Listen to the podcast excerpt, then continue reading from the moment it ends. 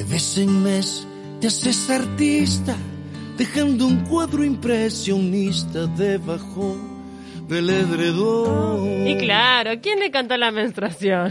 Ricardo paloma que le canta todo, el paloma maestro. Ah, Silvia Copelo, qué temazo No es contigo. Silvia, es con Paula, no es contigo, es con Él- Paula. Él le- no, no, es que él le canta todo. Ay, qué agote este es, hombre. es un malvado. Tiene esa frase de, de señora de las cuatro décadas que yo la escuchaba y decía, ¿cuánto me falta para eso? Y, y esa grasa abdominal que Eh, no sé qué. Si es aeróbico no saben quitar. Se vaya a cagar. Eh, total, total, es un, es un malvado. Ah, Bueno, ¿cómo están, chicas? Muy bien, ¿y vos?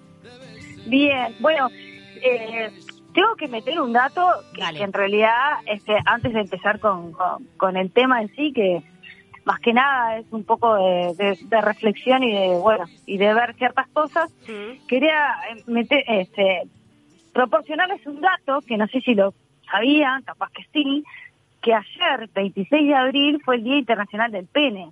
Ah, no ¿Sabían? sabía. No, ni idea. Mira, Ah, no sabía. Mira Les voy a contar. Podría haber hecho una columna entera con esto, pero dije, bueno, no, no. No. Este, eh, bueno, ayer fue el Día Internacional de, ¿Y qué de- se del hace en el Pene, Día que- Internacional del Pene? Ahí va, que me voy a tomar tres minutos para hablar de esto porque es, es muy bueno.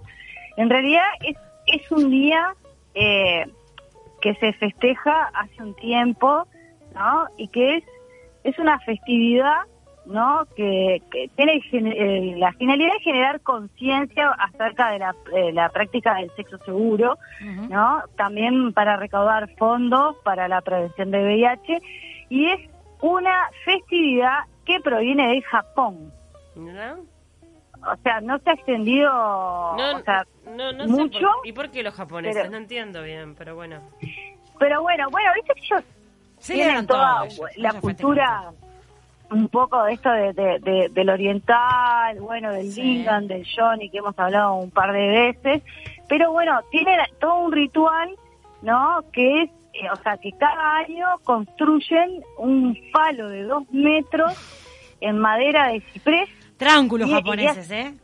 tranco, tranco, o como son ellos, o sea, ¿y, la, ¿y qué hacen? Cargan ese falo de dos metros que solamente eh, se puede cargar por hombres de 42 años de edad. Qué bizarro. Más y menos, porque según su tradición, este, es la edad apropiada y justa de la fertilidad. Entonces hacen un largo peregrinaje, y bueno, llegan ahí y bueno, eh, beben saque, este, lanzan bolsas de arroz como acá, pero cuando te estás casando, Mira. y celebran este, la fertilidad. Eh, también se celebra con, con esta celebración también como que bendicen los, los partos saludables, los matrimonios. Es como una especie de fiesta de, de- de la fertilidad, pero bueno, ellos han eh, querido como implementarlo como el Día Internacional del Pene. Bien. Y como un dato, otro dato curioso antes de pasar a, a- a nuestro tema, es que en Islandia hay un museo que se llama Museo Falológico, que es este, una extensa colección de, de- de penes de diferentes especies y que parece que incluye un ejemplar del pene del Homo sapiens. Así que, chiquilinas, si van para Islandia, Yendo. no pueden dejar de pasar por No. este museo. A mí me encanta porque pasamos de una entrevista de, de- de escalar el Everest a escalar eh, este, este pene de no sé cuántos metros. Claro, de una cosa dos tremenda. metros. Dos metros. Dos metros. Tra- Tremendo, Mm. tremendo, para después no decir que tamaño no importa, pero bueno, no, bueno, está bien, sí, la finalidad en realidad no me parece mal en ese sentido de que se recaudan fondos y Bien. que se habla sobre el sexo seguro, Eso está bien. pero bueno, es a la manera oriental, digamos, ¿no? Pero bueno, en fin, la, la verdad es que no podía no dejar de... No, de no, eh, bien, buen aporte, me encantó. La- la- el año que viene te hago toda una columna de- de ese- de- de esa festividad. Che, Silvia, y, Este- y- y hoy nos vamos a centrar con el tema de la. La menarca se dice, ¿no? La menarca, exactamente. La menarca es este es el momento donde las eh, niñas o adolescentes, dependiendo de la edad, menstruan por primera vez, ¿no? Se dice menarca porque es la- la primera vez que menstruan, que sabemos que más o menos el rango eh, esperable de la primera menstruación va desde los 12 a los 14, hay veces que hay niñas que menstruan a los 11 o a los 10, a- también he conocido a los 15, pero más o menos el rango esperable este, es entre, donde la mayoría, digamos, de las gurisas menstruan es de entre los 12, 13, quizás 14. Este, es un tema, como sabemos, eh, y lo hemos hablado varias veces, eh, es, es controversial, ¿no? Hemos hablado, controversial, o sea, sigue siendo más que controversial, sigue siendo tabú.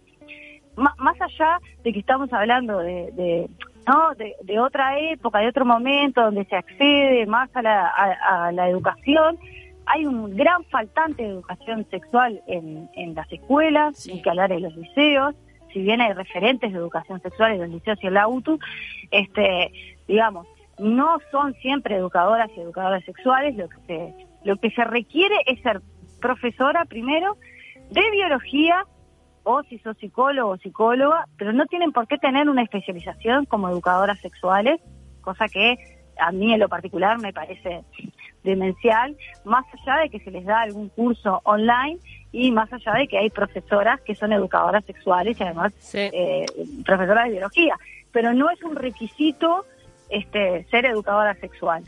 Este, digo educadora, puede haber educadores también, pero por lo general las referentes de sexualidad son mujeres. No, pero ahora me Este- parece igual de todas maneras, digo, no sé, quiero creer que se habla con otra naturalidad, tanto en los centros educativos como en la propia casa. Venimos de generaciones Mm, no tan atrás, no tan atrás a las nuestras, en donde Total. no sabían qué les pasaba y un día comenzaban a sangrar y, pens- y pensaban las chiquilinas que estaban enfermas, que les había pasado algo. De hecho, las abuelas Sí. le decían, estás enferma. No, Viste y- que estaba aquella. a- No, aquella las frase. abuelas no, nosotras. el enfermo... Bueno, yo. Cuando- yo cuando empecé a menstruar decía, estoy enferma. enfermo. Bueno, no, Decía, yo- estoy enferma. Yo no, este, Yo tengo el periodo, a- decía. claro, a mí ma- mi mamá me sentó siendo Claro. una, una preadolescente con un libro y con muy ilustrativo, con fotografías, o sea, no un libro que era un bodrio, sino era un libro bastante dinámico para poder entender. Y me explicó qué iba a pasar, por qué me pasaba eso, que eso era salud. Y bueno, me instruyó en lo que yo con lo que yo me iba a encontrar que bueno, yo fui bastante lenta, pero me, me lo encontré unos años después. Sí, yo Claro, digo... no, a mí, a mí, a mí en realidad mi madre también, porque tal, la verdad que siempre fue de, de avanzada, pero de ul- pero lo que pasaba es que viste que en la adolescencia vos querés como pertenecer y entonces, claro, todo el mundo decía estoy enferma y bueno, era como una manera de, ta, que después, y además estaba naturalizado también, ¿no? O sea, tampoco es que se fuera a cuestionar.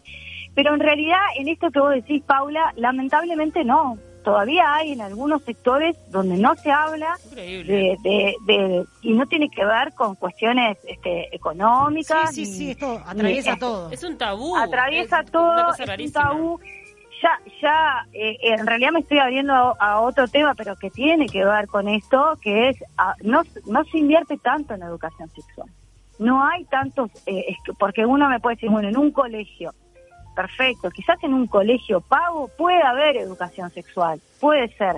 Ahora, en las escuelas públicas, en los liceos públicos, en, en la UTU, las referentes de sexualidad tienen muy pocas horas, no se hace un proceso, obviamente que se hablará con naturalidad, pero no sé, cada 15 días, cada 20 días, no es algo que sea sostenido. Y eso lo sé con conocimiento de causa. y es algo que, bueno, podría ser como una columna de, de la, de la falacia en este país, y me hago cargo de lo que digo, de lo que es la educación sexual. Una re- realmente una falacia. O sea, no hay un programa que se respete, no hay una capacitación que se pida este, especializada en eso, lo que conlleva a que en realidad sigan habiendo gurisas hoy, 2021, Ujú. en lo cual su primera menstruación quizás no es que no sepan, obviamente, qué es lo que le sucede, porque la mayoría lo sabe, pero sigue siendo un tema de vergüenza, sigue siendo un tema que se oculta, ¿no?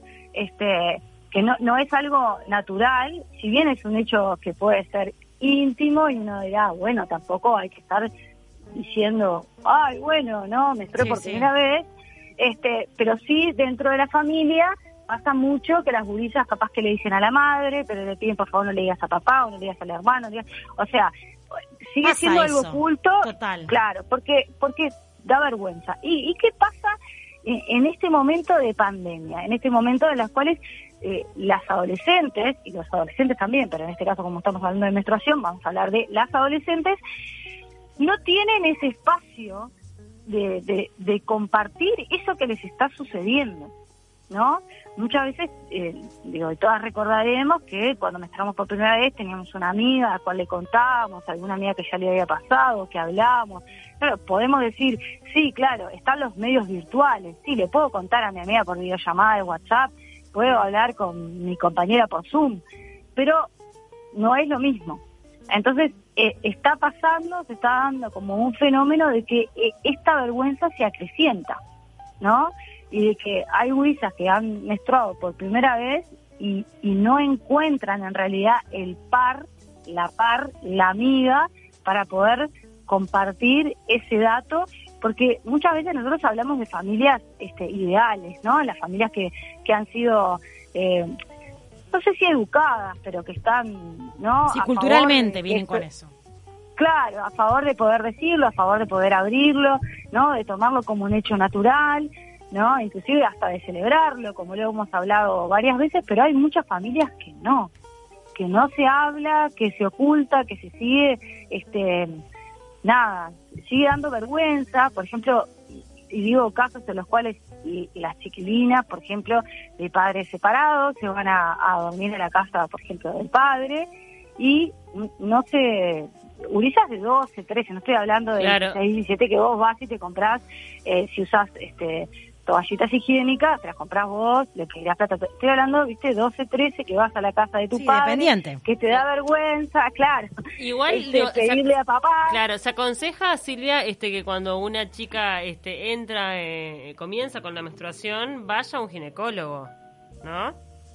Sí, pero el ginecólogo, sí, Sí, sí, igual el ginecólogo, eh, yo estoy hablando de algo de que tiene más de lo emocional, ¿no? No, no, no, yo lo sé. Este, te, hablo también en el sentido de que muchas veces ese rol, aunque tal vez no es la persona indicada, la médica ginecólogo o el médico ginecólogo, pero a veces lo cumplen un poco. Te digo porque conozco casos cercanos en donde van y charlan con la chiquilina y le explican, bueno, un poco de la sexualidad, ¿viste? De, de, la, lo claro, que se pero eso pasa cuando tenés unos padres presentes que lo pueden ver y te llevan, pero el tema es cuando hay omisión. Ah, y los padres ni siquiera te explican lo que te está pasando. Claro, más allá de, de, la omisión, porque inclusive te puede pasar que vos este, le explicaste a tu hija, por ejemplo, sí, mira, te está por pasar esto, no sé qué, o estás menstruando, pero hay como una especie de soledad de no poder compartir por este contexto, más allá de lo, y no estoy cuestionando las medidas, ¿no? Estoy diciendo que, que, es lo que está pasando en realidad en esto de que los gurises y las gurisas no se están pudiendo vincular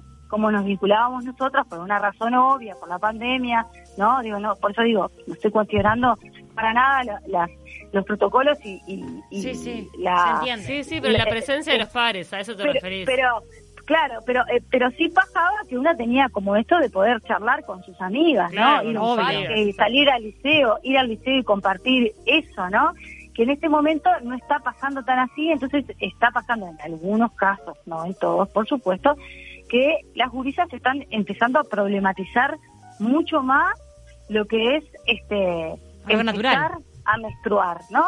Y exactamente, y en vez de, de verlo como algo natural, hay como una especie de retroceso en esto de que bueno, no tengo a mi par, no tengo a mis pares por ahora y no tengo casi vida social, porque la vida social es casi virtual, no es así, es virtual. Las clases son virtuales, este, uno no se puede juntar con los amigos y las amigas en este periodo y, y hay un, un fenómeno no emocional que es como yo ahora no me acuerdo cómo se llama, pero estaba leyendo el otro día de un estudio que hizo este Luis Goncalves, que es un psicólogo, que es este especialista de lo que tiene que ver con, con los efectos postraumáticos de, de ciertas situaciones y de cómo esta, este doble encierro, digamos, más allá de que se necesite, afecta a los distintos sectores más allá de económicamente, emocionalmente, seas adulto mayor, seas adulto o seas adolescente, ¿no?